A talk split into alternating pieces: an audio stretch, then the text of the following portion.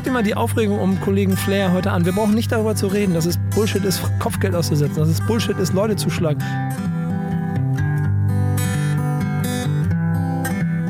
Ich finde, heutzutage wird das Ausrufezeichen viel häufiger als das Fragezeichen benutzt. Und in meinen Augen müsste das eigentlich andersrum sein. Er war schon Manager, Start-up-Gründer, Geschäftsführer und hat über 20 Jahre Unternehmen beraten. Mit diesem Kasper Kram ist nun Schluss. Andreas Loff haut in den Sack und macht sich mit seinem Wohnmobil auf die Suche nach Menschen und Geschichten. Zack. Herzlich willkommen bei Das Ziel ist im Weg.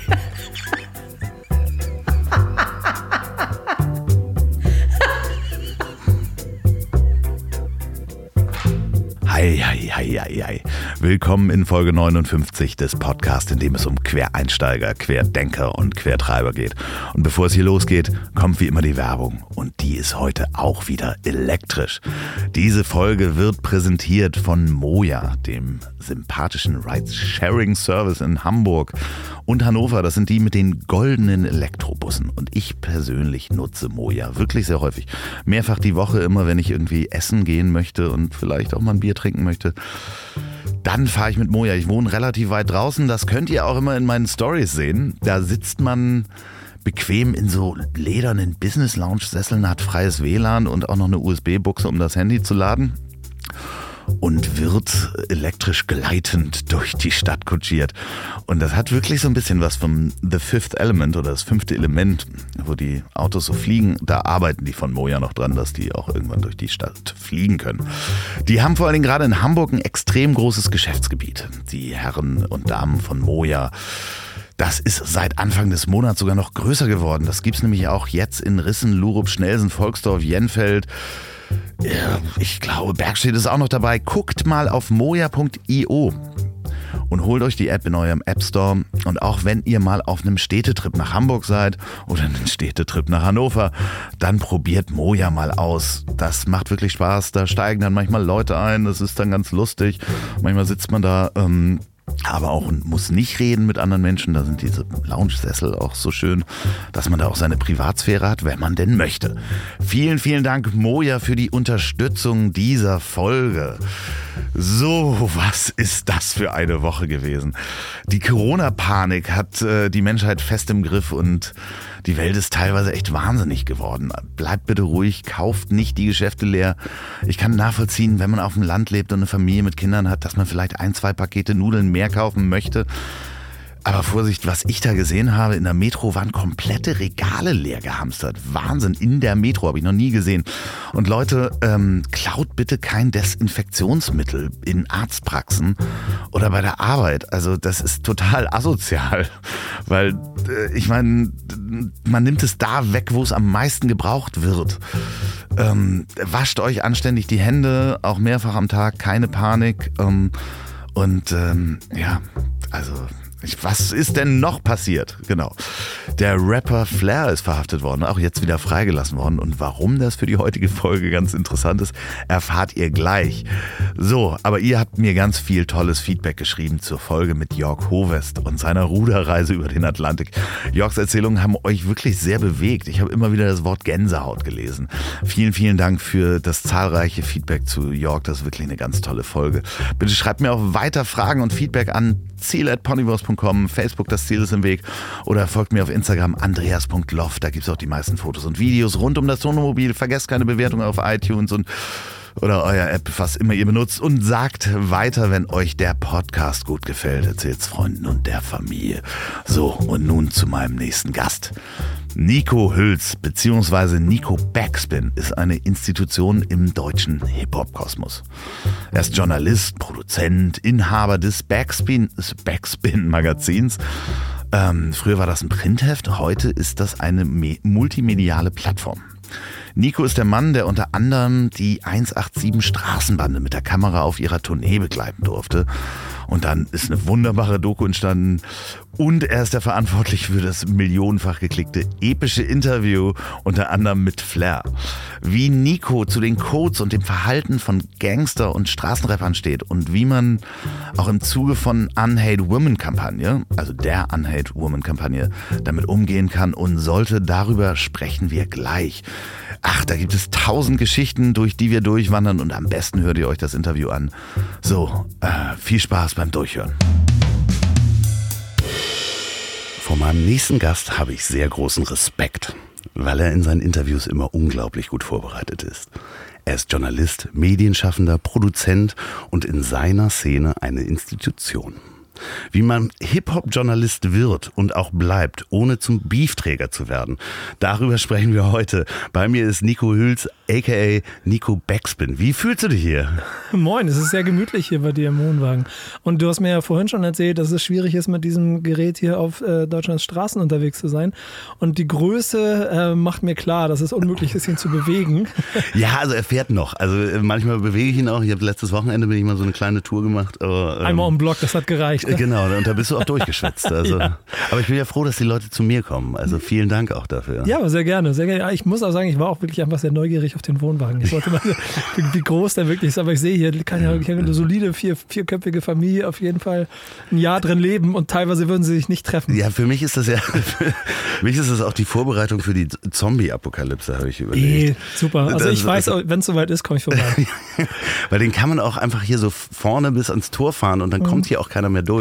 Ich glaube ja übrigens, dass alles, was wir im Moment hier an Corona-Wahnsinn in Deutschland haben, ein bisschen damit zusammenhängt, dass wir zu viele Endzeit-Filme und Serien in den letzten 10, 15 Jahren gucken konnten. Ist so, ne? Ja. Ist so, wo würdest du hingehen, wenn die Zombie-Apokalypse kommt? Äh, ganz ehrlich, auf die Straße und kämpfen. Ja, aber hast du dir schon so einen Plan gemacht, wie du das Haus äh, sicher machst? Nee, nee, das gar nicht. Ich würde auch sofort reisen. Ich würde sofort reisen. Okay. Ich würde sofort versuchen, äh, entweder so Bergspitze oder Insel oder irgendwie solche Dinge zu regeln, weil das schon mal vom Weg her ein bisschen sinnvoller ist, ein bisschen einfacher ist. Es ist aber so lustig, dass jeder, der so diese auch Serien geguckt hat wie The Walking Dead, so gewisse Vorstellungen hat und sich schon mal so Ich weiß ganz genau, was ich mache. einen Plan ausge... Ja, ja. Ne? Ich habe auch, ich hab auch schon äh, zu Hause so, also generell so auf dem Telefon ja immer äh, schon alles gedownloadet. Also ich musikmäßig bin ich vorbereitet. Wenn Endzeit ist, dann habe ich wenigstens okay. noch ein paar Stunden hast Musik. Du, hast du auch schon so Waffen vorbereitet Ach, und so? Nee, ne? Ich bin, was ja. das angeht, sehr pazifistisch. Ja, okay, aber klar. Ich bin mehr so der, guck mal, früher auch kann, kann ich, wenn du so Spiele, so Computerspiele oder so Actionspiele gespielt hast, es gibt ja die Leute, die dann so durchballern und die, die ja. so schleichen. Ich bin mehr der Schleicher. Schleicher und Camper. Ja, genau. ja, ja, ja, ich camp auf jeden Fall. Ja, aber wie lustig. Ich habe mich äh, wirklich mit Michael Mittermeier darüber unterhalten und er sagte, dass er das ganz oft hat, wenn er auf Tour ist, dass er überlegt, was ist, wenn jetzt die Zombies kommen? Also auch wenn er in der Garderobe sitzt, guckt er nochmal, okay, ich habe Gummibärchen, ich habe Snacks da, ich habe Wasser aus der Toilette, ich könnte hier auch eine Woche überleben. Es ist Wahnsinn. Das ist aber es ist unsere Gesellschaft und die machen das jetzt Corona äh, macht es ja so ein bisschen vor, ähm, dass wir uns äh, darauf vorbereiten. Ich weiß ja nicht, wann du ausstrahlst, aber tatsächlich die Tatsache, dass im Moment in Italien ganze Regionen mit zig Millionen Menschen abgeschottet werden, sorgt schon dafür, dass man einmal mehr darüber nachdenkt. Und wenn ich mir vorstelle, ich lebe da, keine Ahnung, in Mailand oder so und nichts ist mehr auf den Straßen, das muss schon sehr subtil und sehr irgendwie wirr sein, so vom Gefühl. Gerade wenn du dann vorher, wie ich, Walking Dead 16 Staffeln geguckt hast. Ähm, aber ähm, ich kann es mir nach wie vor immer noch nicht ganz vorstellen. Und ich glaube, ich hoffe ja sehr darauf, so wenn dann 20 Grad sind in Hamburg, dann ist eh alles wieder erledigt. Ja, also, also wir warten auf den Sommer, wir strahlen auf jeden Fall vom Sommer aus. Ja, also sehr gut. Wird äh, demnächst passieren. Vielleicht ist es auch alles Ausflug. schon vorbei. Du bist Hamburger. Ja. In Hamburg geboren, ja. 1977. Das ja. heißt ein paar Jahre jünger, aber eigentlich sind wir die gleiche Generation. Ich bin auf dich gestoßen, als ich deinen wunderbaren, wirklich wunderbaren, das ist hier keine Promo, äh, deinen ähm, Podcast äh, Was ist Rap für dich gehört habe. Also du warst mir ein Begriff und ich kenne auch das Magazin, Backspin Magazin. Aber der Podcast hat was in mir ausgelöst, weil ich in, bei mir geguckt habe, wie bin ich zu Rap oder zu Hip-Hop gekommen und was waren so meine ersten Eindrücke. Ne? Schön. Erstes Konzert war EPMD Stetzer Sonic. Da hat man noch geguckt, wo man denn so eine Baseballkappe herkriegen kann. Da gab es dann irgendwie zwei Läden in Hamburg. Wie bist denn du dahin gekommen? Äh, zu dem Konzert bin ich nicht gekommen. Aber zum Hip-Hop und zum Rap, wie, wie hat dich das, der, der Virus, dem du ja verfallen bist, Ja, ich guck mal, ich bin, ich bin ja dann mit 77er, das heißt End 80er ist so die Musiksozialisierung, geht sie so langsam los. Und bei mir war es, ich habe keine Geschwister, äh, war es aber ein großer, großer Kumpel, der so zwei, drei Jahre älter war, der mich dann immer mit Tapes versorgt hat. Und äh, auf einem stand auf der einen Seite Public Enemy, auf der anderen Seite Run DMC. Und ich wusste nicht ganz genau, was das ist. Aber er hatte mir dann auch so Guns N' Roses und sowas gegeben und die Ärzte. Und das habe ich dann alles gehört. Und dann habe ich aber irgendwann diese CD, diese, diese Kassette reingemacht. Und da war es, es ist so richtig klischeehaft, aber da war es um mich geschehen. Weil ich gehört habe, das ist irgendwie anders, das ist krass. Ich mag das die, die, diese, diese Energie da drin. Ich habe kein Wort verstanden und trotzdem habe ich ihnen alles geglaubt. Es, es, war, es, war wie ein Virus, der sich festgesetzt hat. Und dann von da an habe ich gesucht. Und dann, also ich, ich hatte nie besonders viel Geld, sodass ich nie aktiv zu der Zeit keiner mir Plattenspieler kaufen konnte. Ich konnte nicht DJ werden, produzieren. Das war alles unmöglich. Hatte nicht so das Talent und nicht den Mut für Graffiti oder, oder Breakdance habe mal ein bisschen angefangen zu rappen, was ich aber auch ziemlich schnell wieder aufgehört habe, bin aber im Prinzip Fan geblieben die ganze Zeit. Und äh, da aber relativ intensiv, dass ich alles, was ich irgendwie kriegen und finden konnte, irgendwie aufgesogen hatte. Auch wenn ich in meinem Umfeld der Einzige war, der eine Kappe getragen hat und alle mich dafür ausgelacht haben.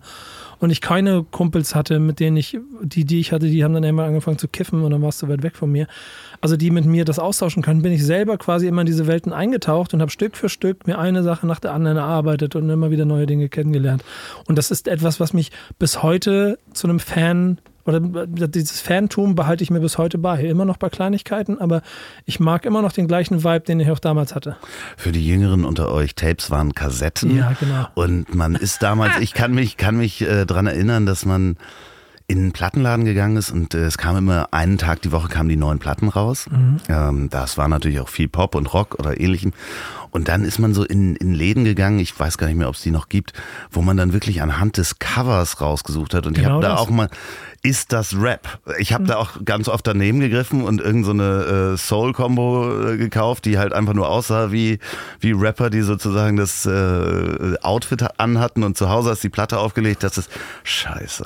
Ja, du bist ja mit Sonic rein. Da ja. ist ja die Brücke nicht so relativ schmal, auch was die Outfits angeht, in Richtung äh, Soul-Künstler der Zeit. Ja. Bei mir waren es eher wirklich so die, die Hip-Hopper, yo, und das muss alles schon ein bisschen. Der eine hatte eine dicke Uhr am Hals, die anderen nur ja, Adidas und so. Mein, mein Dresscode war relativ klar, den ich dann natürlich auch irgendwann relativ schnell adaptiert habe. Aber ich kann mich auch immer noch daran erinnern, wie halt die Suche danach eine intensive war, weil es halt nicht wie heute, jetzt mal schon gar nicht, ne? Nee, Aber selbst damals dieses, also ich kann mich noch an Zeiten erinnern, wo es nicht das das, das Regal oder dieses Segment Rap gab es ja, nicht. Gab es einfach nicht, ne? Du hast es irgendwo unter Pop gesucht. Die ersten deutschen Sachen, die gekommen sind, das sind ja noch Fantastische Vier mit dem Jetzt geht's ab Album von, ich glaube, 91 oder so, noch das vor dem äh, mit Vier gewinnt mit Dida. Ähm, und das sind so diese ersten kleinen Fresh Family, so, das sind so Sachen, die findest du nur, weil du intensiv suchst. Und ich glaube, das ist aber auch etwas, was die Musik und dann damit auch alles, was an Kultur dahinter gehangen hat, äh, so faszinierend gemacht hat, weil du quasi das war nicht einfach nur ein Song. Du hast gegraben und dann hast du den Dresscode gesehen, dann hast du die Typen gesehen, hast du dir irgendwie eine Attitude verstanden. Wer war denn der Typ? Warum ist denn da einer, der tanzt? Was ist das für ein geiler Hintergrund, der da gemalt ist und so? Dieses ganz klischeehafte. Du hattest vor allen Dingen auch noch Zeit auf der Rückfahrt in, im Bus, dieses Cover dir genau anzugucken, bevor du dann irgendwann die Nadel auf den Plattenspieler gelegt hast. Weil es gab ja natürlich auch so Plattenläden, die hatten nichts, wo du was vorhören konntest. Nee. Ne? Und auch der Dude hinterm Counter konnte dir nicht sagen, was das für eine Platte war. Ich habe Apocalypse 91 von, von ähm, Public Enemy, das Album. Das habe ich mir äh, auch gekauft und habe damals das erste Mal in meinem Leben Texte wirklich auswendig gelernt. Und es gibt es heute da so zwei, drei Songs, die ich bis heute auswendig kann, weil ich halt quasi wie ein, wirklich als kleiner Junge da saß und ein Booklet in der Hand habe und wie ein Blöder diesen Text gelesen habe. Hast du ihn dir auch übersetzt? Ähm, so ein bisschen. Ja. So ein bisschen. Also da gab es ja noch keinen Übersetzer. Ich habe dann ab und zu mal ein Wort gedingst, aber viel von dem konnte ich halt verstanden, äh, habe ich verstanden. Es gibt ja ein paar bestimmte Codes, das ist ja heute noch krasser eigentlich, dass, dass so Codes in der Sprache du auch durch, ne, durch den Wörterbuch dir nicht übersetzen kannst, sondern Klar, den nicht. Sinn erst verstehst, Jahre später. Ja, und ah, Ah, okay. Das, das hat er gemeint. Ah, ja, ja, das habe ich die ganze Zeit mitgerappt. Holla, die Waldfee. Aber am Ende des Tages äh, eine Liebe, die ich bis heute trage. Das war dann die Zeit, da gab es dann, glaube ich, irgendwann gab es einen, einen Hip-Hop-Laden, ne? Also hier in, in Hamburg. Ich weiß nicht mehr, wie der hieß. Ja, genau. Es, es gab immer mal wieder welche. Es gab so, es gab so, so ich habe vergessen, wie der heißt. Ein Kumpel hat den gemacht. Aber die, die Speerspitzen waren so American Sports und genau. International Sports, ja. in, in, die beide da in, in, in der Innenstadt waren.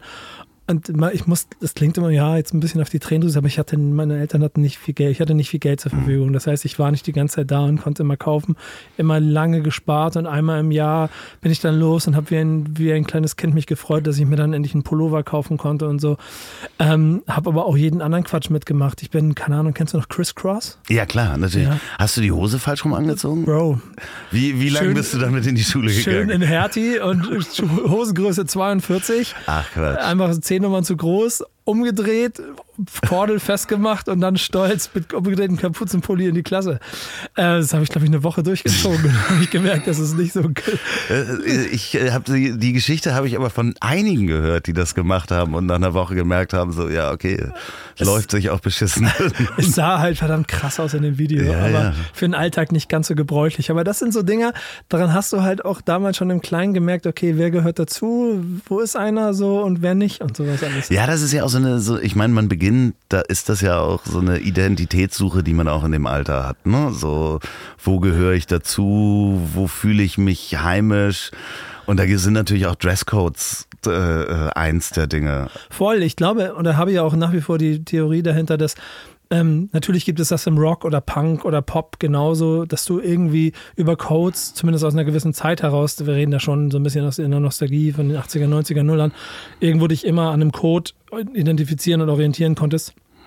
Hip-Hop selber hat es aber geschafft, diesen Code immer zu modifizieren. Und das ist vielleicht die wichtigste Grundregel, die man über Hip-Hop immer verstehen muss. Hip-Hop ist ja im Prinzip so ein Parasit, der daraus besteht, ich habe nichts, ich nehme alles, was es gibt, nehme es mir, mache was Neues draus.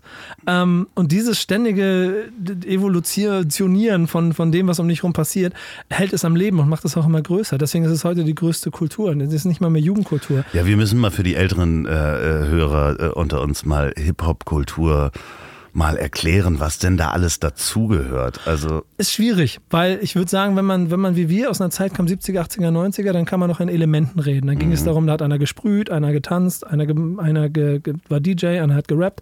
Die haben sich irgendwo getroffen und haben gemeinsam was gemacht. Das haben sie eigentlich nur gemacht, weil sie alleine nicht eine Halle vollgekriegt hätten. Deswegen haben sie sich getroffen. Das ist die Nostalgie der Jams.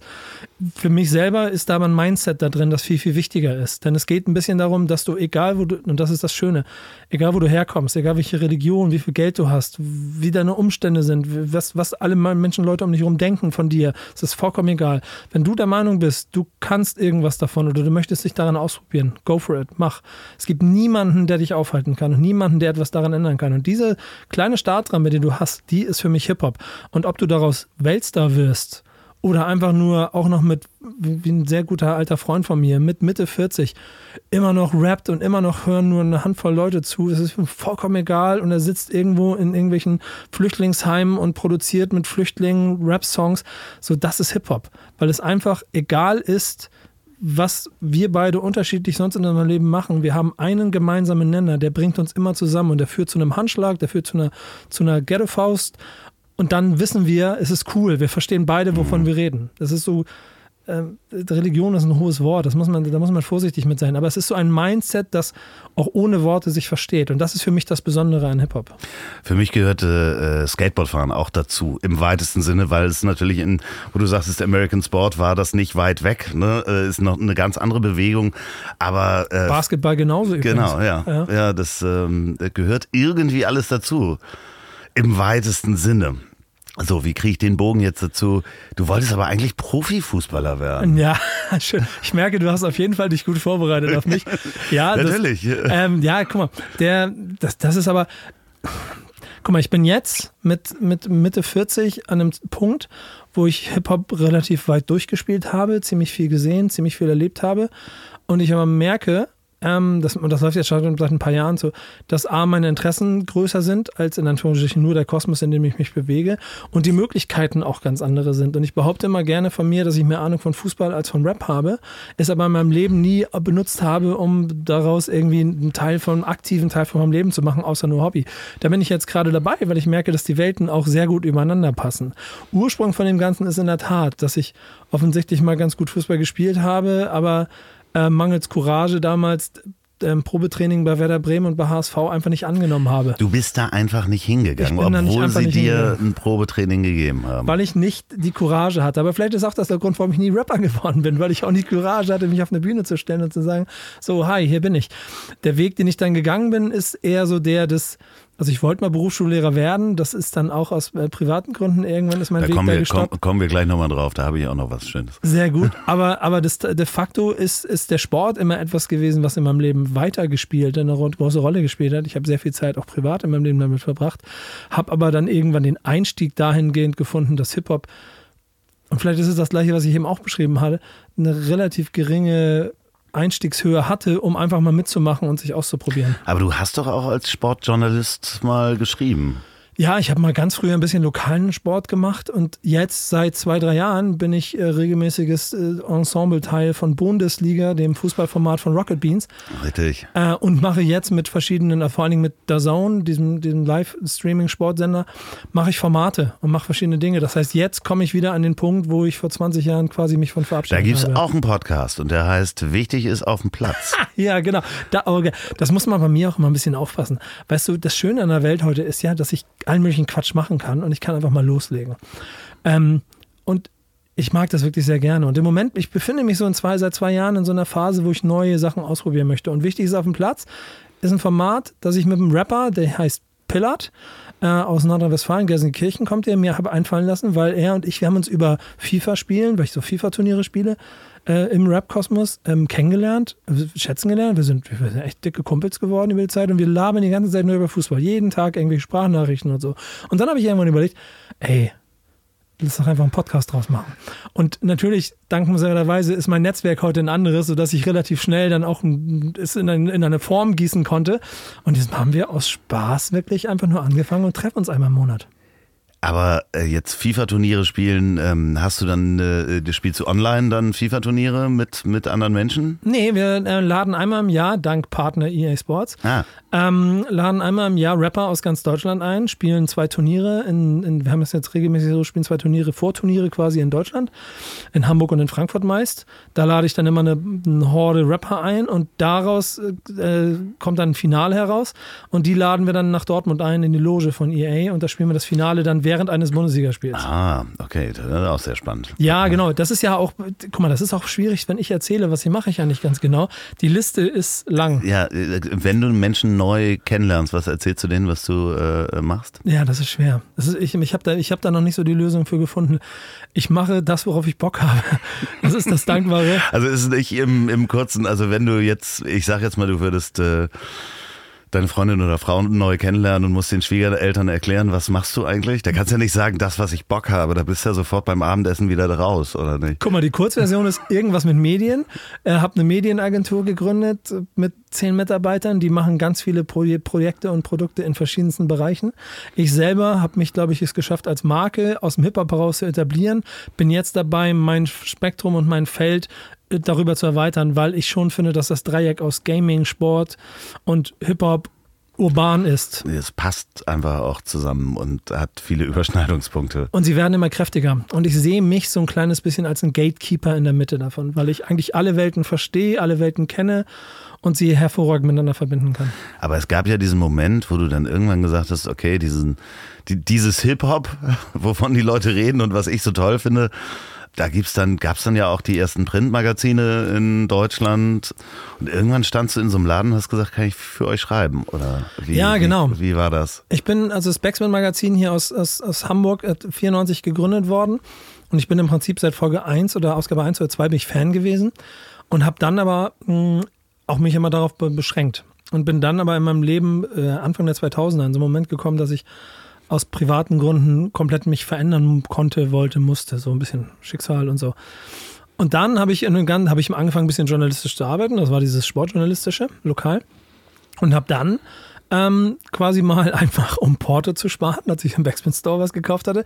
Und aus Neugierde, weil ich ja jetzt ein bisschen in dem Metier arbeite, wollte ich da mal hin und gucken, wie die das machen. Und dann habe ich halt quasi in der Sekunde den Mut zusammengenommen, sag mal, braucht ihr auch einen Autoren hier mal?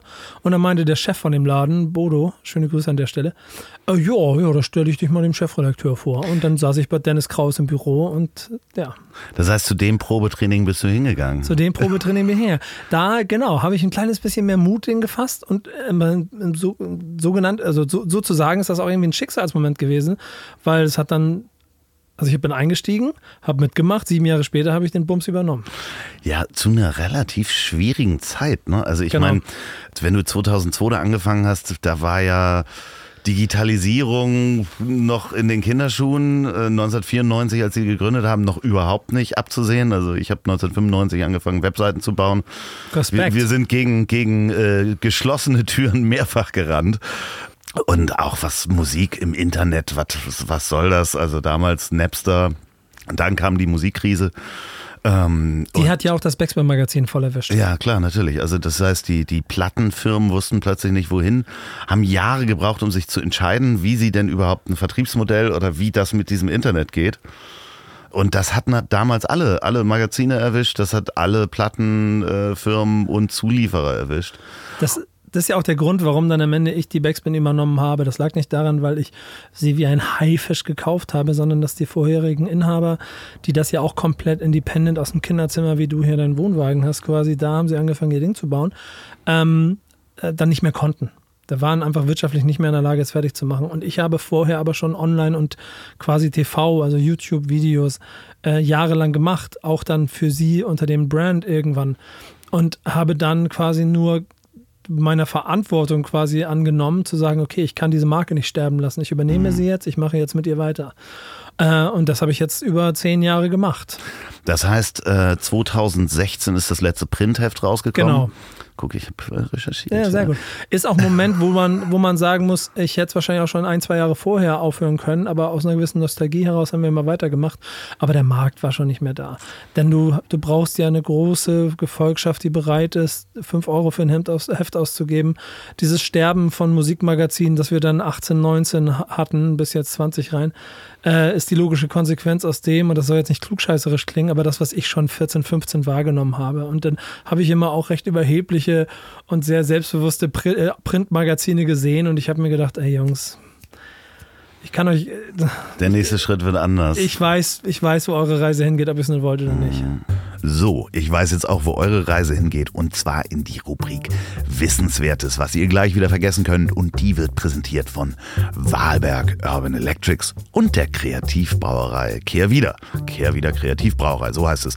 Wahlberg Urban Electrics ist die sympathische Firma von Florian Wahlberg, der ist auch in einer der Folgen dieses Podcasts zu hören und Wahlberg Urban Electrics baut diese stylischen Elektroroller und zwar nicht die klobigen Verleihroller, sondern so welche, die könnt ihr in den Kofferraum packen.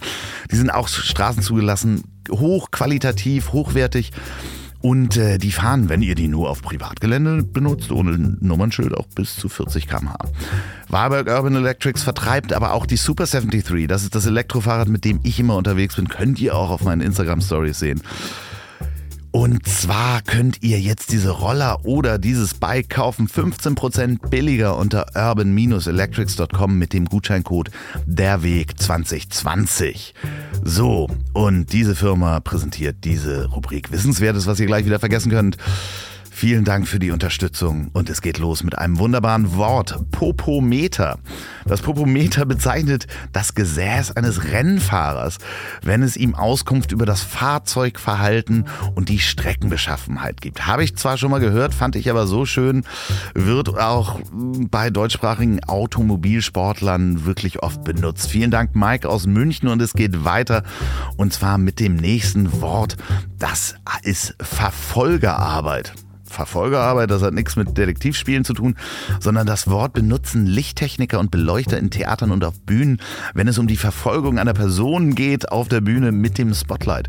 Die Verfolgerarbeit. Danke Jochen für dieses Wort. Schickt mir eure Worte und euer Wissen an ziel at ponywurst.com mit dem Betreff Wissen und der Erklärung, Adresse und Geburtsdatum. Dann schicke ich zwei Probierpakete der Kehr wieder Kreativbrauerei raus. Das ist die Brauerei von dem Weltmeister Biersommelier Oliver Wesselow. Der macht auch das leckere UNN.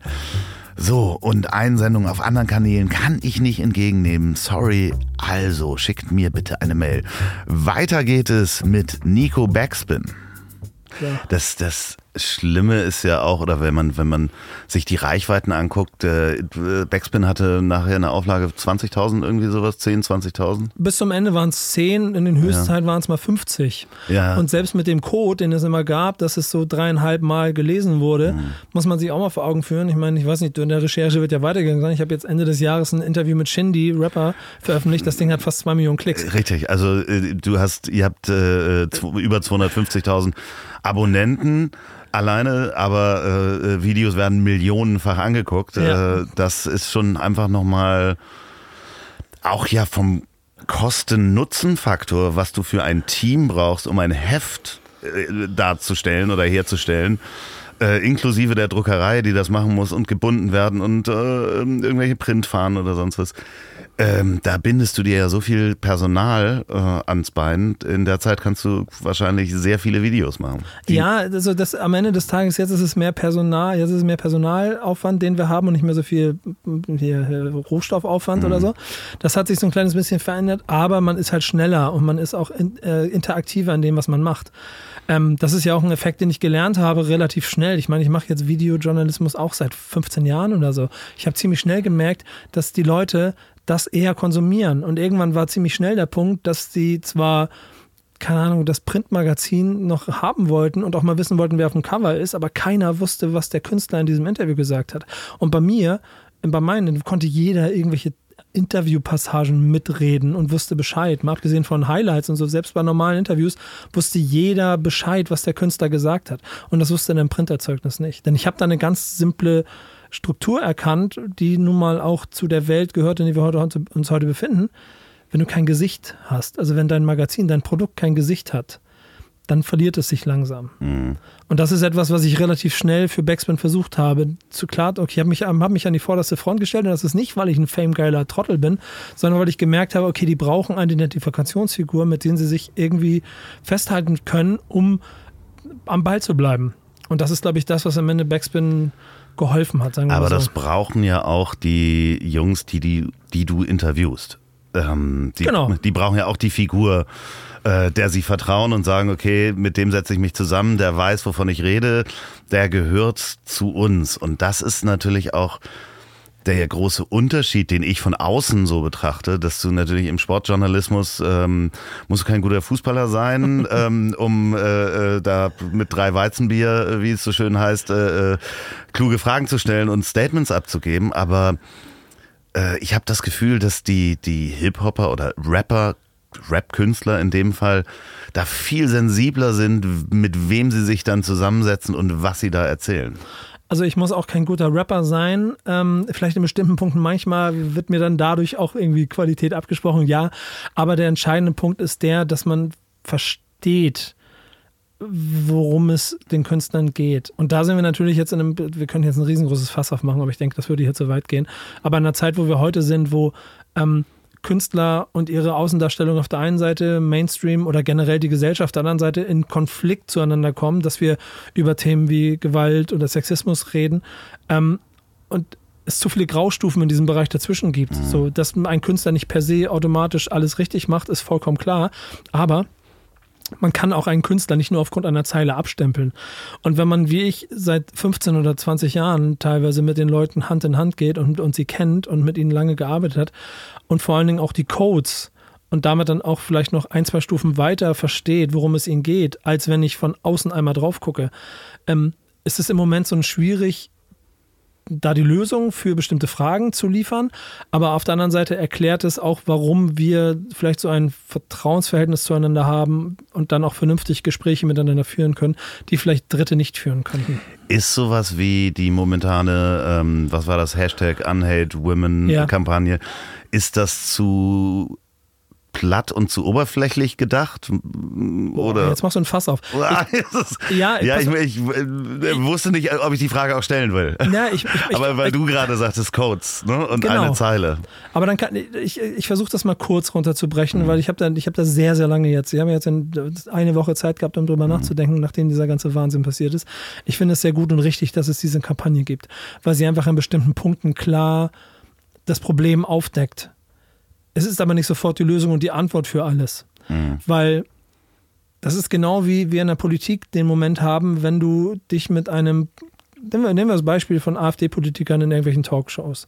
Die sind da ja nicht dazu da, setzen sich hin, um Diskurs zu sagen. Die sind ja nicht dazu da, um irgendwie danach zu sagen, ja stimmt, Grünen-Politiker, du hast recht. Ich mache das jetzt genau. anders, ich fange ja. jetzt ab jetzt an, äh, nicht mehr gegen Ausländer zu hetzen. Und das gleiche gilt für Rapper. Nur weil auf der einen Seite die Kampagne ist und deine Zeile als Rapper benutzt wird, wird niemals auf der anderen Seite der Rapper irgendwann sagen, ja, stimmt. Ich und meine Frau ist schon kacke. Ab jetzt mache ich nur noch Musik, die äh, positiv ist. Wird nicht passieren. Und dieser große Raum des Diskurs in der Mitte, den muss man in meinen Augen besser pflegen. Und da hat man wahrscheinlich mit, als Hip-Hop-Journalist oder haben wir Hip-Hop-Journalisten in der Vergangenheit wahrscheinlich auch einige Sachen nicht richtig gemacht, weil wir zu nah dran waren und zu wenig Diskurs vielleicht manchmal stattgefunden hat. Ich würde uns auch nicht auch pauschal alle. Nee, nee, ist jeder komplett anders. Das hatten wir auch schon mal. Ich, ich, ich, ich bin mal bescheuert, wenn ich mal von mir selber rede, aber ich habe Künstlern aus Hamburg, wie der von der 187 Straßenbahn, schon vor fünf, sechs Jahren Fragen zu ihrem Frauenbild gestellt. Da hat es halt keinen interessiert, mhm. weil alle die 187-Fahne gewedelt haben und es ganz cool fanden, dass diese harten Jungs da gekommen sind. Drei Jahre später fällt ihnen auf, dass sie wirklich so sind, wie sie rappen und dann ist auf einmal Empörung. und dann, dann stellt man sich hin und sagt, ey Nico, da muss doch mal.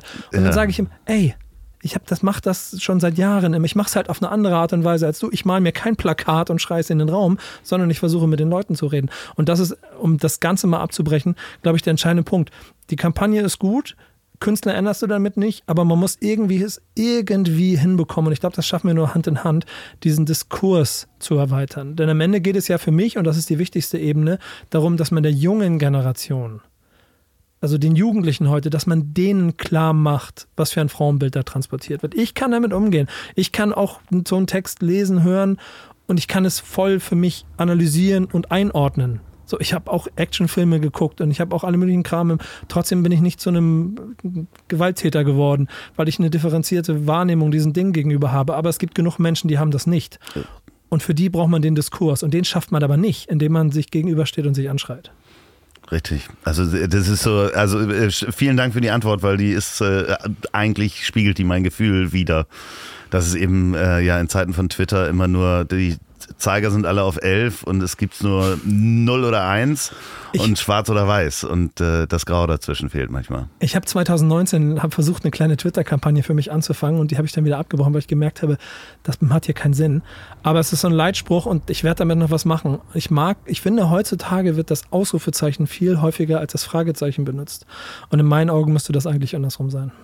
Ich habe mir bis gestern äh, um zwei, beziehungsweise heute Morgen um zwei, habe ich mich durch äh, verschiedenste Videos durchgeguckt. Mein Beileid. Nein, es ist, es ist ja so, so schön. Ich gucke so Hip-Hop-Interviews äh, und äh, Dinge, die da passieren im Rap, äh, eigentlich eher so Boulevardesk. Ne? Also wenn da Bushido Ärger mit irgendjemandem hat und die Polizei rückt an und ähm, Arafat wird verhaftet, äh, also das ist eher Boulevard bei mir wenn man sich da teilweise die Videos anguckt und sich überlegt, also von außen drauf guckt, worüber sich die Jungs da teilweise äh, aufregen. Es geht viel um Realness.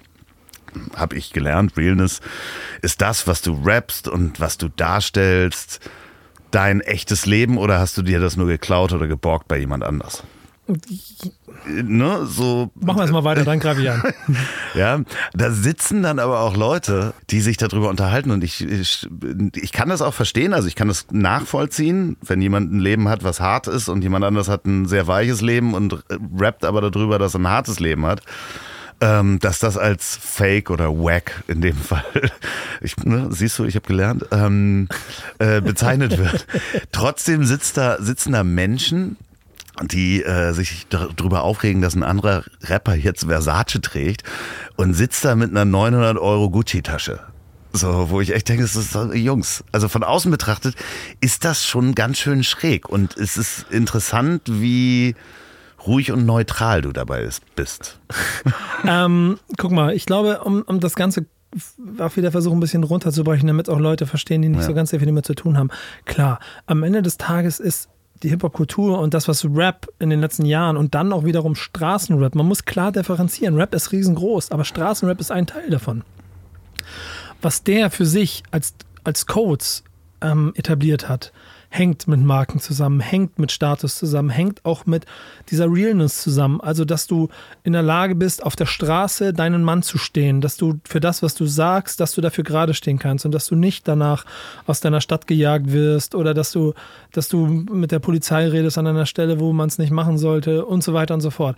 Und das ist ein Kosmos, den mhm. wir im Deutschrap haben. Es ist der sehr populäre, weil er medial und auch durch YouTube und dadurch, dass die ganzen Jungs halt sehr, sehr laut schreien können mit allem, was sie machen, so viel Aufmerksamkeit bekommt. Ich bin sehr traurig darüber, dass auf der anderen Seite es so viele gute Künstler gibt, die so viele schlaue Sachen sagen, dann aber nicht auftauchen, obwohl sie für die Gesellschaft viel mehr bringen würden. Ich nehme immer Yessin als Beispiel oder Audio 88 oder Döll oder Madness oder boah, Tour, die, die Orsons, all, all, diese Künstler machen sehr schlaue Sachen. Ähm, Fatoni, die sagen alle Sätze, die wichtig sind. OJ Kimo. Und sie finden aber nicht so statt, weil da draußen zwei Rapper wieder laut bellen und dann doch, das muss man ja sagen, Kollegen wie du, ähm, und das ist dann wahrscheinlich 80 Prozent, das Boulevardeske daran so feiern und deshalb zugucken wollen, wie sich die Kampfhunde gegenseitig versuchen, in den Nacken zu beißen.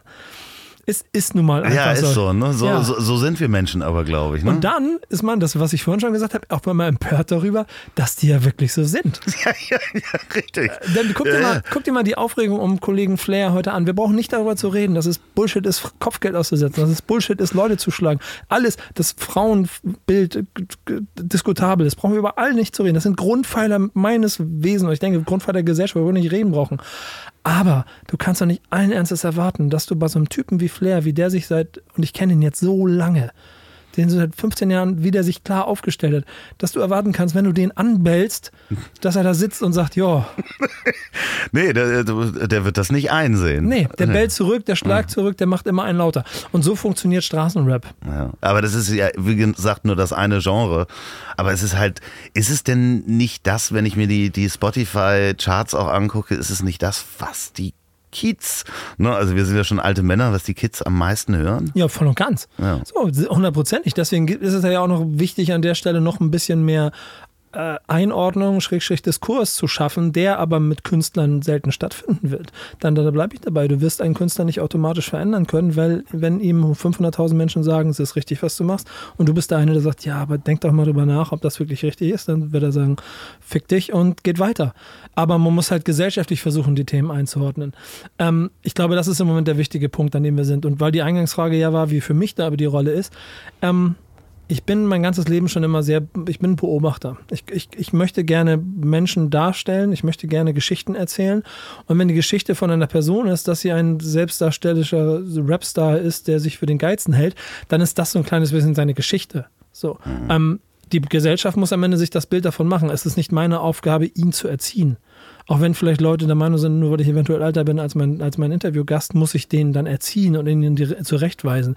Ich versuche schon die Fragen zu stellen und ich versuche, wenn für mich moralische Grenzen überschritten werden, automatisch die auch mit in mein, meine Arbeit mit einfließen zu lassen. Aber diesen Kampf darüber, jetzt zu erzählen, dass Künstler, ist jetzt vollkommen egal, welchen man einem Straßenkünstler XYZ jetzt Dinge falsch macht und wir ihn jetzt dazu bringen müssen, dass er sie richtig machen muss. Das finde ich ein bisschen müßig. So. Ja, andererseits, wenn man dich dabei beobachtet und äh, guckt, wie, wie du das machst, äh, komme ich nochmal darauf zurück, du wärst ein sehr guter Berufsschullehrer geworden. Weil ich, ich war in der, ja. in der Berufsschule, wo es auch einen Integrationskurs gab, damals für äh, Vorbereitung für eine Automechanikerlehre. Äh, die waren auch an derselben Schule und das waren schon echt die harten Jungs. Und die haben mich so ein bisschen an die, die Interviewsituation der, der äh, Straßenrapper erinnert. Also da musste der Gewerbeschullehrer auch dementsprechend genauso ein Typ sein, der so ruhig und besonnen dabei agiert. Deswegen äh, von außen betrachtet wärst du auch ein guter Berufsschullehrer geworden. Guck mal, weißt du, was ich gerade mache? Ähm, ich mache gerade zum Beispiel, produziere ich für Arte, für Arte Tracks. Und da bin ich jetzt letzte Woche, das kann ich alles schon erzählen, da ist es nicht so dramatisch, ähm, bin ich in Hanau gewesen und habe mich äh, nach diesem Attentat, nach diesen Attentaten, diesen schrecklichen Ereignissen, dort mit Rappern aus, dem, aus der Region unterhalten. Und habe mit denen versucht, das Thema für sie selber, was es für ihre Kunst, was es für ihre Community quasi bedeutet, zu erarbeiten. Da wird ein Beitrag draus entstehen für Arte Tracks. Ähm, und man hat aber den Künstlern angemerkt, und das, ne, das klingt immer, es redet über sich, das ist bescheuert, aber vielleicht äh, muss ich das einfach mal kurz machen, um es zu erklären. Man hat den Jungs und Mädels angemerkt, dass es gut war, dass ich da war, gesessen habe, weil ich nämlich nicht wie im Zweifel ein RTL-Reporter oder so kommt und das Mikrofon in die Gesicht hält und was sagen sie zu den äh, Attentaten von Hanau, mhm. sondern ich weiß ja, wie die funktionieren und ich weiß, aus welcher, wo sie herkommen und ich kenne ihre Umstände und entsprechend kann ich diesen Code schon lesen und kann danach besser mit ihnen über die Themen reden, die sie bewegen. Und das hat in meinen Augen sehr gut funktioniert. So habe ich mit Celo Abdi ein großartiges Gespräch über ihren, ihren Job in der Integration geführt, was man so vielleicht sonst gar nicht so einfach hinkriegen könnte. Und ich finde, das ist im Moment viel, viel wichtiger. Und das seh, da sehe ich auch ein bisschen meine Aufgabe da drin. Nicht den Kampf dazu zu führen, um Dinge zu, zu, besprechen, die wir vielleicht gar nicht, also wo wir mehr größeren Diskurs bräuchten, um das Problem zu lösen, als auf der anderen Seite wieder Multiplikator für Botschaften und Ideen zu sein, die in meinen Augen richtig sind. Du bist ja selber damit zur Marke geworden und, und, ja, du darfst über dich sprechen, denn es geht heute auch um dich. Ja, Davon ja, aber ganz abgesehen. Ja, aber ich weiß ich, schon, was du meinst. Ich bin nicht, ich bin nicht so der, man, na klar, ich, ich bin wahrscheinlich mit jedem, der in den letzten 20 Jahren oder 15 Jahren Hip-Hop-Fan war, klar, wir kennen uns und ihr kennt, habt ja irgendwo mal was von mir mitbekommen und so. Aber ich bin nicht der Typ, der sagt, hey, zwei Daumen, ich bin der Geilste. Nee, nee, nee, nee. Sondern ich mache meinen Job. Und ja. es kommt automatisch. Aber du wirst auch äh, inzwischen auf der Straße wahrscheinlich erkannt und angesprochen. Bist du auch jemand, der Selfies mit den Fans macht? Ja, natürlich. Ja. Am Ende des Tages muss ich ja auch immer da sagen, dass, ähm, also ich bin ja schon vor der Kamera, weil ich aus bekannten Gründen vor 15 Jahren mir gesagt habe, ja, wir brauchen Gesichter. Ja. Und ich stehe gerne bereit als Gesicht für diese Kultur und für das, was wir davor haben und für die Art, wie ich es machen möchte. Und natürlich gehört das dazu. Und am Ende ist es ja auch immer ähm, ein Lob und Respekt für die Arbeit, die du machst, wenn Leute gerne mit dir ein Foto machen möchten. Und wenn ich so Situationen erlebe wie, und ja, das habe ich tagtäglich überall, nicht, im, nicht in dem Level, wie es wahrscheinlich ein Superstar hat, aber egal wo ich bin, dann kriege ich auf einmal Nachrichten, oh, warst du auch gerade an dem Bahnhof? Habe ich dich da gesehen? Ich habe mich nicht getraut, dich anzusprechen. Also könnt ihr gerne machen. Wir können gerne Fotos machen. Und wenn ich nicht ganz so viel Stress habe, können wir uns auch gerne mal über Hip-Hop unterhalten. Ähm, weil am Ende des Tages ist doch das, was ich machen möchte. Ich möchte die Leute erreichen und dass sie verstehen, worum es mir geht. Und wenn sie das verstehen, dann tue ich vielleicht auch meinen kleinen Beitrag, tue ich leisten. Leiste ich vielleicht Das ist kein Problem, wir sind in Hamburg, da kann man ja, das sagen. Ja, genau. Tue ich leisten meinen Beitrag ähm, für diese Gesamtdiskussion. Ja, Nico ihm seinen Beitrag. Nico ihm seinen Beitrag, genau. Kannst du denn noch auf ein Hip-Hop-Konzert gehen, eigentlich so, ganz normal? Ähm, Klingt auch so bescheuert. Nee, nee, nee, das interessiert mich. Ja, nee. Nee, geht nicht. Ne? Also ich kann zumindest nicht mehr unerkannt. Ich kann da nicht hingehen und sagen, ja, ich gucke mir mal ein Konzert an, sondern das ist so, das ist so. Aber das ist, das gehört dazu. Wenn du bestimmte Dinge gemacht hast, das epische Interview wirst du auch mitgekriegt haben. Natürlich habe ich das gesehen. Anderthalb Stunden. Das wird demnächst im Kino irgendwo Immer mal gezeigt. Wieder. Immer mal wieder. Guckt euch das mal bitte an, wenn ihr das verstehen wollt. Also, ich weiß, das zeigt nur einen Teil deiner Arbeit. Ja. Aber es ist ein spektakulärer Teil. Guckt euch bitte mal das epische Interview an. Ähm, Im Backspin-Kanal. Ja, bei äh, YouTube auf jeden Fall. Bei YouTube ist jetzt wie alt? Also 2016 war das Vier auch, ne? Jahre, genau. Ja, Ziemlich genau. hat Geburtstag ja. gerade. Und ich möchte an der Stelle mal einen Satz noch dazu sagen. Ich bin derjenige, der es veröffentlicht hat. Ja. Das muss man immer für sich vor Augen führen, wenn man sich den ganzen Kram anguckt. Weil er wird ja schon ziemlich laut. Aber wenn du siehst, dass, was wir eben gesagt haben, teilweise über eine Million Leute sich Dinge angucken, ist es doch klar, dass in irgendeinem Kontext, wenn es Hip-Hop oder urbaner Kontext ist oder so, dass Leute kommen und mich kennen. Und wenn sie dann mit mir was machen wollen, unter Fotos oder was auch immer, dann zeigt es mir ja nur, dass ich das, was ich da gemacht habe über die Jahre, offensichtlich nicht ganz falsch war. Ja, aber das ist ja, es ist ja so schön, weil du hast ja dann Backspin quasi breiter aufgestellt, äh, aus dem Magazin ins Netz zu gehen, Digitalisierung ja. klassisch ich glaube, es sind vier Podcasts mit dem äh, Fußball-Podcast, oder? Die ich gerade mache? Ja, die du gerade machst, ist das richtig? Das sind insgesamt sogar sehr viele, in denen ich stattfinde. Also ich habe ich hab selber mir mit Wichtig ist auf dem Platz einen kleinen Fußballquatsch gemacht. Genau, Backspin-Podcast gibt es. Ja, ich, ich, ich, ich brösel das anders okay, auf. alles klar. Äh, Was ist Rap für dich ist mein zweites Liebhaberprojekt, wo ich sehr viel Freude dran habe, ja. reden wir vielleicht nochmal drüber. Äh, und dann der große Backspin-Podcast. Und unter dem finden halt verschiedenste Formate statt. Und auch da bin ich wieder so ein bisschen Gatekeeper. Da gibt es Formate für 90er Jahre hängengebliebene Hip-Hop-Fans, yo, äh, die finden heute ist alles kacke, weil meine Jungs da und Bass, die quasi da dann mit da drin sind, genauso sind und ich habe viel Liebe für sie. Und da bin ich Brückenbauer Richtung Neuzeit und dann bin ich auf der anderen Seite mit Kevin zum Beispiel, meinem Head of Content bei Backspin, der Chefredakteur von Online, ähm, im Stammtisch-Podcast unterwegs und da kann ich wiederum einordnen, wenn es um die Neuzeit geht, dass man vielleicht auch 20 Jahre Geschichte nicht vergessen sollte. Also ich bin überall immer so derjenige, der versucht, so die Brücken zu bauen und alles so ein bisschen zusammenzuschieben, damit man es versteht. Äh, Wie sieht dein Terminkalender aus? Arschvoll. Weil es ist ja nur ein Teil von dem, was ich mache. Ne? Dann, also ich, ich muss zusehen, also sehr gutes Time-Management, aber ich habe auch sehr viel Freude daran. Also mein, meine Grundphilosophie ist eigentlich, ähm, gib mir ein Ticket und ich fliege los. Und dann können wir uns darüber unterhalten, wo ich hin muss und was wir da eigentlich machen. Das heißt, so eine richtige langfristige Planung über mehrere Monate geht halt strategisch zwar, aber im Terminkalender äh, wahrscheinlich nicht möglich, oder? Also es geht. Also wir können, also sagen wir so, es ist bis, es ist bis August schon recht voll. Okay. Also wenn wir noch was machen wollten, also mal so zwischendurch eine Stunde kriegen wir hin.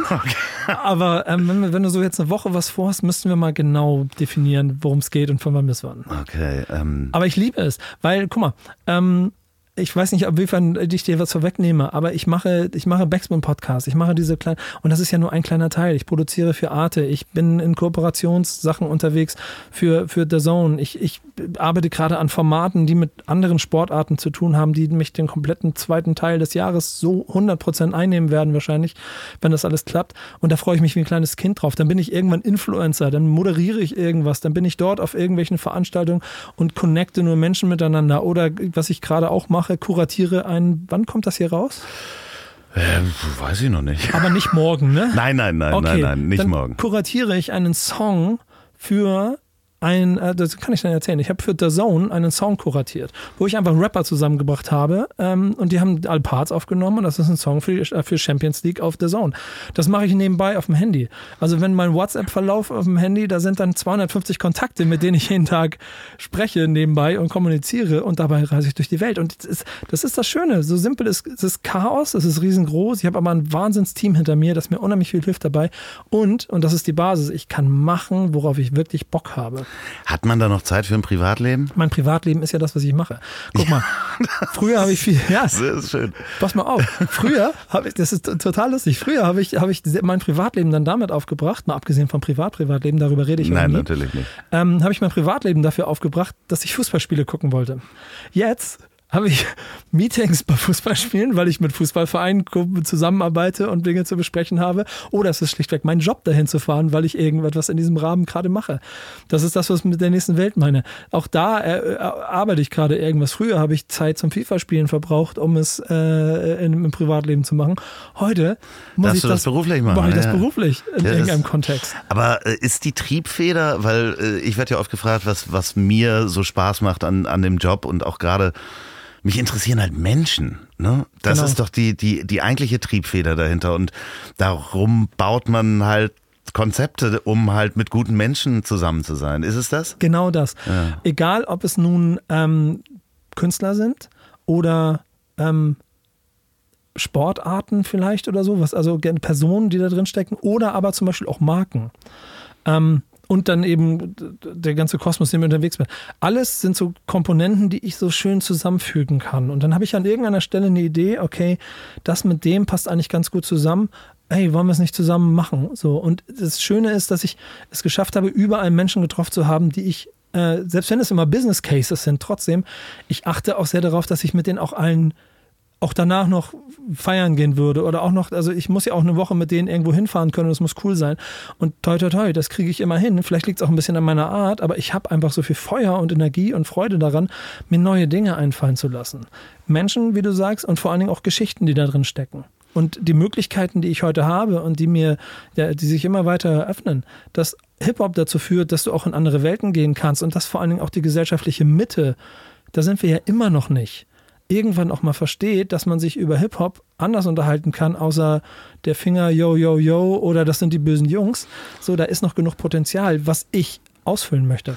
Die mit den weiten Hosen, hat Oma immer gesagt. Genau, genau. Und jetzt sind es die bösen Gangster, die alle, Ja. nur, die alle nur unsere Jugend versauen und so. Und das tun sie auch. Aber lass uns doch mal drüber nachdenken und mit denen mal treffen und mal fragen, warum machst du das eigentlich? Ja, vor allen Dingen, ähm, die, das Phänomen der Jugendversauen gibt's ja, äh, also eigentlich seit Ewigkeiten, wenn du äh, dir die, die Reportage hier ein äh, Tipp Supermensch mal anguckst. Äh, Shep Gordon, der Manager von Alice Cooper. Ah, krass, ja. War so der Erste, der mit diesem äh, Phänomen gespielt hat, äh, äh, wir versauen eure Kinder und hat Alice Cooper halt genauso aufgebaut. Mit diesem Phänomen, dass die Eltern müssen das hassen, damit die Kids es haben wollen. Ja. So, das ist der Erfinder dieser, dieser Mechanik Krass, sozusagen. war mir gar nicht bewusst. Äh, musst du unbedingt gucken, diese Doku. Müsst ihr gucken, wenn ihr die kriegen könnt. Supermensch.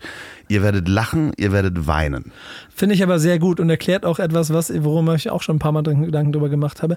Wenn die Rolling Stones Instagram gehabt hätten, dann wären sie nicht die Superstars geworden, dann wären sie in den 60er, 70er Jahren Persona non grata, dann hätte die ganze Welt aufgeschrien, noch mehr aufgeschrien, was für skandalöse Verhältnisse sich im Backstage wirklich. der Rolling Stones abgespielt Die hätten. wären mehrfach auch verhaftet worden. Genau. Es gibt äh, eine wahnsinnige Geschichte, ich weiß nicht in welcher Biografie das war, wo die ähm, ja, in einem Rolls-Royce durch, die, durch London fuhren und Keith Richards in einer Salatschüssel Kokain mit einem äh, Strohhalm geschnorchelt hat. Also und wenn die da Instagram gehabt hätten, dann wären die mehrfach verhaftet worden. Es ist ja gut, dass wir heute in einer Zeit leben, wo viel transparenter ist, weil dadurch auch wen vieles, was früher unter den Teppich gekehrt wurde, nicht mehr unter den Teppich gekehrt werden kann. Der Weg dahin, diese Dinge aufzulösen, den müssen wir halt selber noch so ein bisschen lernen. Ja, und ich glaube, wir müssen die Jugend, äh, die Jugend schützen. Wir müssen die Jugend schützen. Das klingt wirklich, zwei alte Männer sprechen über Ist auch Krieg. gefährlich. Nein, aber, was, ein was, bisschen ich, so. was, was ich schlimm finde, ist, dass dir durch Instagram natürlich was vorgelebt wird, wo du versuchen, ver, jeder versucht, ne? Also die sehen die In Influencer in einem Fünf-Sterne-Hotel sitzen und ähm, wollen dieses Leben auch. Ich habe ein Hobby. Ah, sehr gut. Ähm, ich habe doch noch ein Hobby, was ich in der Freizeit mache. Ich habe, ich folge bei Instagram Fitness- und Blogger-Influencerinnen. Ja. Es sind mittlerweile so 40, 50, denen ich folge. Und vollkommen egal, wie die heißen. Ähm, ich studiere, wie die ihren Alltag machen. Und äh, wie sie ihre Stories bauen, wie sie die Fotos aufbauen, welche Produkte sie bewerben, wie sie sie bewerben und so. Das ist ein da bin ich, ich habe da in so ein verdammtes Wespennetz gestochen. Das hört nicht auf. Und kennst du das, diese Suche bei Instagram, wenn dann diese eine Seite kommt, wo die so Sachen Ja, ja, ja, genau. Mir werden nur noch halbnackte Frauen angeboten. Wenn, ey, wenn, wenn, Angeboten ist ja, wirklich schön, so, ja. Fotos so. Wenn ich Ja, dann ja, so ich gucke, weiß. so, alter Schwede, und das sind ja noch mehr. Wie heißt die denn? Wie heißt die denn? Und das ist auch ein Teil, den man mit beachten sollte, wenn wir Definitiv. über gesellschaftlichen Diskurs und so Themen wie äh, von Gleichberechtigung, Sexismus reden, wo Hip-Hop an den Pranger gestellt wird. Lass uns mal darüber reden, wie 50 Influ die 50 führenden Influencerinnen aus Deutschland sich und ihre Produkte verkaufen. Ähm, das gehört zueinander. Also man muss, man muss diesen Diskurs führen. Nur dann kommen wir auf einen wirklichen Punkt. Das Interessante ist, dass es ja nicht nur bei, bei ähm, Instagram passiert, sondern wenn du dir die, die YouTuber-Kultur anguckst. Auch, ja. Die haben ja ganz viele Elemente des Hip-Hops übernommen und auch des Beefs untereinander. Das ist ja auch, da, kann man sich, habe ich auch mal zwei Nächte mit verbracht, mir Beef unter äh, YouTubern anzugucken. Aber kann, kannst das, guck mal, ich kann das ja schon mal den Rapper nicht ernst nehmen.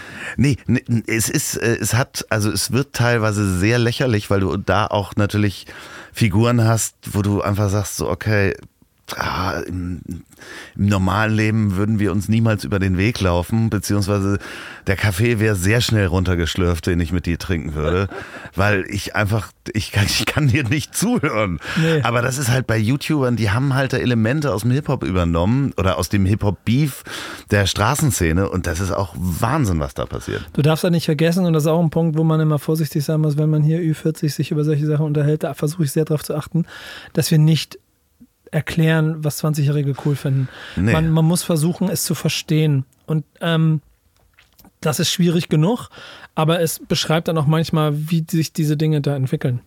Aber diesen, ähm, dieses Problem mit äh, Straßenrap ist auch da Blaupause fürs Verhalten und damit auch für Erfolgsformeln. Ähm, ist auf jeden Fall ein, also sagen wir so, die, dieses Thema habe ich für mich relativ schnell abgeschlossen, weil ich schon bei Straßenrappern ein bisschen davon ähm, ermüdet bin, wenn ich weiß, A findet B Kacke und greift sich an, C ähm, vermittelt und auf einmal sind alle Brüder. So. Und, und dann ist auf einmal C gegen A und dann wieder B gegen C und am Ende sitzen ja. sie alle und sind alle cool. Sido hat mal so schön gesagt, Pack schlägt sich, Pack verträgt sich und das stimmt. Ja, das ist, das ist äh, definitiv so. Also ja, ich finde es halt, äh, bei den YouTubern ist es halt äh, lustig, weil da ähnliche Elemente kommen, wie der hat den geschlagen und ja. da eine SD-Karte geklaut mit irgendeinem Interview drauf. Wahnsinn. Geht nicht in dieses Rabbit Hole. Also guckt euch.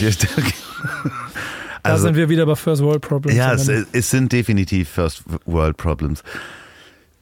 Du bist glücklich mit dem, was du gerade machst. Wie würdest du jemanden, der heute sagt, ich möchte das machen, was der Nico macht, was würdest du dem mit auf den Weg gehen wollen? Machen. Einfach machen. machen. Äh, also man braucht schon, also das ist ja das, ich habe einen ziemlich genauen Plan. Ich weiß jetzt schon genau, wo ich in fünf oder zehn Jahren sein möchte. Ohne, dass ich jetzt, also ohne, dass ich das quasi wie ein Bausparvertrag mit einer Summe X festmache, aber ich habe Ziele. Es gibt Dinge, die ich erreichen möchte. Es gibt, ich habe meine eigene Bucketlist und da möchte ich hinkommen. Und ich weiß, was ich kurzfristig, was ich mittelfristig, was ich langfristig schaffen kann.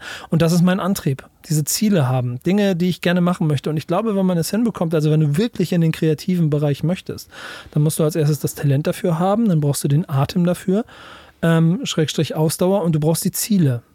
Und wenn es nur zum Beispiel, du möchtest jetzt gerne Hip-Hop-Journalist werden, du bist 18, 19 Jahre da draußen und möchtest Hip-Hop-Journalist werden, dann mach als erstes dir das Ziel, dass du das Format, dass du, dass, also dass du nicht einfach nur, ich möchte mal mit dem Star reden, weil ich finde den Star cool, sondern du möchtest dir ein Format überlegen. Denk dir Namen aus, bau das Ganze auf und mach dir eine Liste und versuch Künstler zu treffen.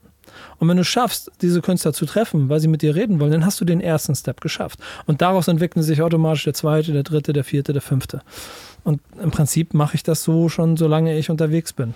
Dabei aber die Ziele nicht zu hoch stecken, denn je höher man das Ziel setzt, äh, desto weiter, also aus meiner Erfahrung, äh, umso wahrscheinlicher ist, dass irgendwas dazwischen kommt und äh, man dann enttäuscht ist, wenn man sich so ein großes Ziel gesetzt hat. Das heißt, die kleinen, kleinen Schritte ja, also bei mhm. mir ist es, ich, ich, ja, genau, ich, da muss man, das muss man persönlich beachten. Ich selber habe so Dinge wie Enttäuschung gar nicht so groß. Mhm. Weil selbst wenn ich ein hohes Ziel habe, guck mal, mein, eins meiner Ziele ist, ich möchte unbedingt nochmal Jay-Z interviewen. Mhm werde ich wahrscheinlich nicht mehr schaffen in meinem Leben, weil äh, höchstens an dem Moment, wo es bei ihm so langsam an den absteigenden Ast kommt und wir uns dann irgendwann so auf dem Level treffen können, dass er bereit ist, auch mit Nico Beckspin zu reden. Im Moment sind wir zu weit weg davon.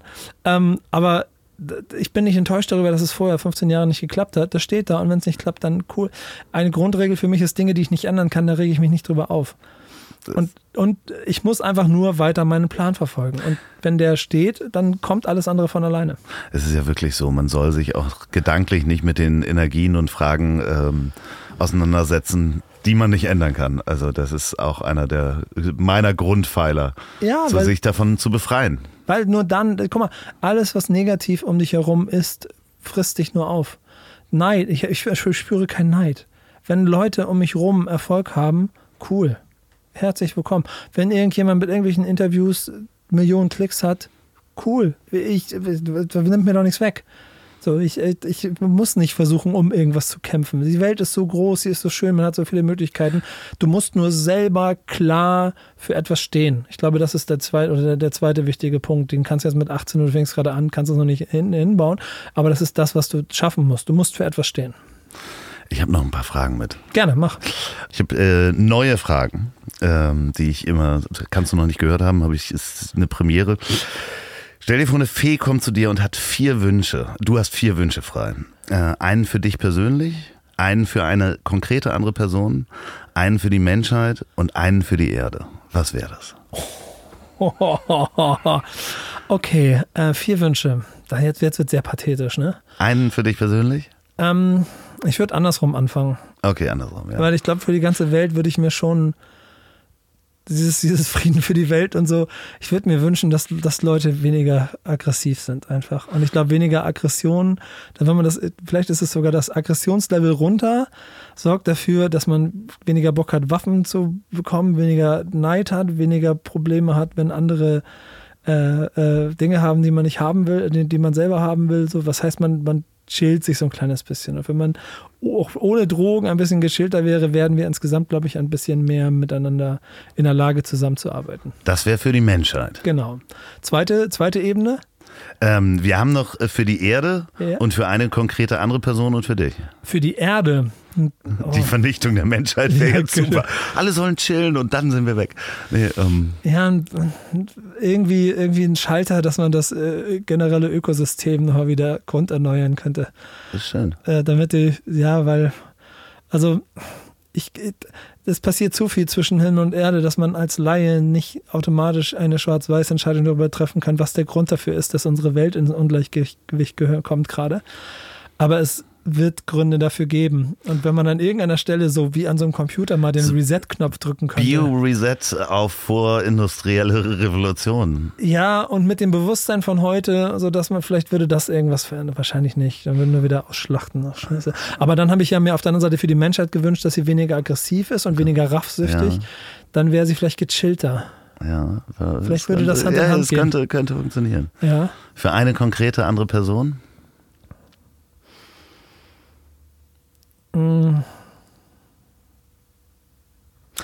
Ich würde mir wünschen, was, ich darf mir für die, die, die irgendwas wünschen für die Person. Ja, genau. Aber es muss eine konkrete Person sein. Ja. Ich glaube, ich würde mir für Donald Trump wünschen, dass er sagt, ach scheiß drauf, ich gehe golfen und ich schmeiß mein Handy weg. Es ist, es ist nicht die Lösung für alles, aber ich bin wie so äh, Pyramidensystemartig der festen Überzeugung, dass der Typ da sitzt und die Dinge macht, wie er macht, sorgt auch dafür, dass in Ungarn der Typ es macht, wie es macht und in Polen der Typ, wie es macht, wie es macht und sie auch hier versuchen und auf der ganzen Welt versuchen zu, zu machen, wie sie es machen. Äh, Wurzel abcutten, der soll golfen gehen, der hat genug, der kann den ganzen Tag golfen gehen da in Florida, soll er machen und dann haben wir alle unsere Ruhe. Und für dich persönlich, Ähm, der letzte Wunsch von der Fee? Zeit. Ich glaube Zeit. Denn ich mag alles unheimlich gerne, aber ich, ich, ich finde es manchmal schade, dass meine, also dass ich zu wenig Zeit habe für die Energie, die ich habe, für die Ideen, die ich habe und dann vielleicht auch für Privates drumherum. Das ist alles wunderbar. Ne? Aber noch mehr Zeit würde noch mehr Entspannung bringen. Das heißt, für die Fee müsste dir einen 28-Stunden-Tag geben. Ja, oder vielleicht mit die Möglichkeit, dass ich einfach mal drumherum auf Pause drücken kann. So, weißt du, dass ich so, so einen würde ich nehmen. So einen Pausenknopf. Der, alles ist auf Pause, nur ich kann dann halt, ich habe dann halt mal so fünf Stunden, leg mich mal hin, penne ein bisschen oder Und alle stehen so in, in so. so schön. Das Gehe ist ich, schön. geh ich raus, geh, fahr noch kurz nach Hause, geh, setz mich nochmal hin, ess schön was oder so. Ich müsste allerdings partiell Menschen mit auftauen können. Alles klar. Okay, es wird so eine Fernbedienung sein. Ja, ne? genau. Gab's doch mal so einen, Ja, so einen genau. Swi- wie hieß der Switch oder so? Irgendwas mit Adam Sandler oder ja, sowas, genau, Ne? so, sowas. Fernbedienung für die Zeit. Ja, ist gefährlich, glaube ich, sehr, sehr gefährlich. Ja. Aber so ein Button, der so vielleicht im, im Umkreis von mir von so Du müsstest sie wahrscheinlich berühren, während du diesen Pausenknopf drückst. Also Irgendwie da- so ein Ding. so eine Mechanik wird sich die Feder ausdenken. Ach, sehr Aber, schön. aber Zeit ist schon ein sehr, sehr wichtiger Faktor. Ich habe noch eine Frage. Gerne. Welcher Song soll auf deiner Beerdigung gespielt werden und von wem interpretiert? Ähm, Lebend oder tot? dann hätte ich gerne Bob Marley, äh, dass er das macht und es ist Three, Three Little Birds. Weil in meinen Augen ist das das größte Stück Musik, das je geschrieben wurde. Denn es gibt keinen, also für mich hinlänglich bekannt für die Menschen, es gibt keinen Song, der so viel positive Energie hat wie dieser Song. Nichts anderes, weil es gibt, egal was in deinem Leben passiert ist, egal wie scheiße es ist oder wie cool es ist, diese Stimmung, die dieser Song es ist immer noch einfach mal diese Zuckerglasur obendrauf. Don't worry about the thing, because every little thing gonna be alright. Das ist der Song, der das Leben eigentlich beschreibt. Und deswegen muss es der Song sein. Sehr schön. Ihr hört euch den Song an, hört euch die Podcast von Nico an, unbedingt. Was ist Rap für dich? Hat so viel in mir bewegt, das habe ich dir vorher schon gesagt. Wir haben jetzt gar nicht so viel drüber gesprochen. Ja, du, wir sind aber schon äh, über die Stunde. Das, äh, wir müssen, äh, es ging schnell. Ja. Es ging verdammt schnell. Das hat sehr, sehr viel Spaß gemacht. Ein Satz nur, hört den Podcast, wenn ihr selber irgendwo mal Hip-Hop in eurem Herzen hattet, es vielleicht verloren habt, hört den Podcast, denn er erklärt euch vielleicht, wo das Ganze herkommt und wie wichtig das für euer Leben ist. Ja, das, äh, du, ich hätte es nicht besser sagen können. Wenn ihr diesen Podcast bei der Arbeit hört, dann lasst euch nicht vom Chef erwischen. Wenn ihr den beim Autofahren hört, dann fahrt vorsichtig, äh, immer bei Rot bremsen. Wenn ihr den zum Einschlafen hört, dann äh, gute Nacht, vielleicht kommt gleich noch Musik und das letzte Wort hat wie immer mein wunderbarer Gast. Danke. Moment, Moment, hier kommt doch noch eine Hörempfehlung von mir. Und zwar wie immer Behind the Screens mit Panos Meyer. Das ist der sympathische Podcast, wo es um Digitalisierung geht. Und diese Woche rausgekommen die Folge mit Janine Koch, der Direktorin der Digitalmesse Republika. Das ist wirklich sehr spannend. Die sprechen unter anderem über die Entwicklung der Messe und warum Janine gerne Madonna einladen würde. Wer, empfehle ich wärmstens äh, eine wärmste Empfehlung von mir sozusagen. Hört euch den Podcast an Behind the Screens mit Panos Meyer. Und jetzt kommt sie, die Musik.